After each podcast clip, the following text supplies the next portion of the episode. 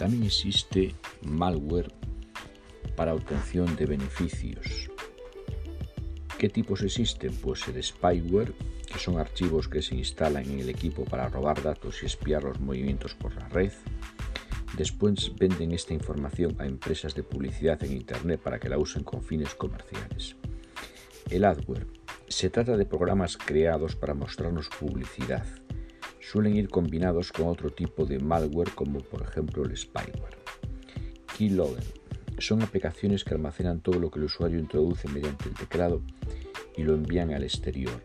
Son incorporadas por muchos troyanos para robar contraseñas e información del equipo en que están instaladas. También el phishing. Se trata del envío de correos electrónicos para conseguir información confidencial. Cuando esta información se consigue redireccionando el navegador a páginas aparentemente iguales a páginas reales, recibe el nombre de farming.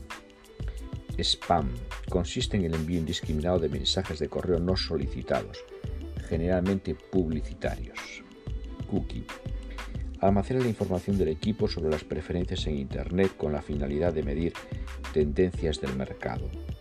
Pero también pueden usar los hackers para conocer qué páginas consulta un usuario regularmente.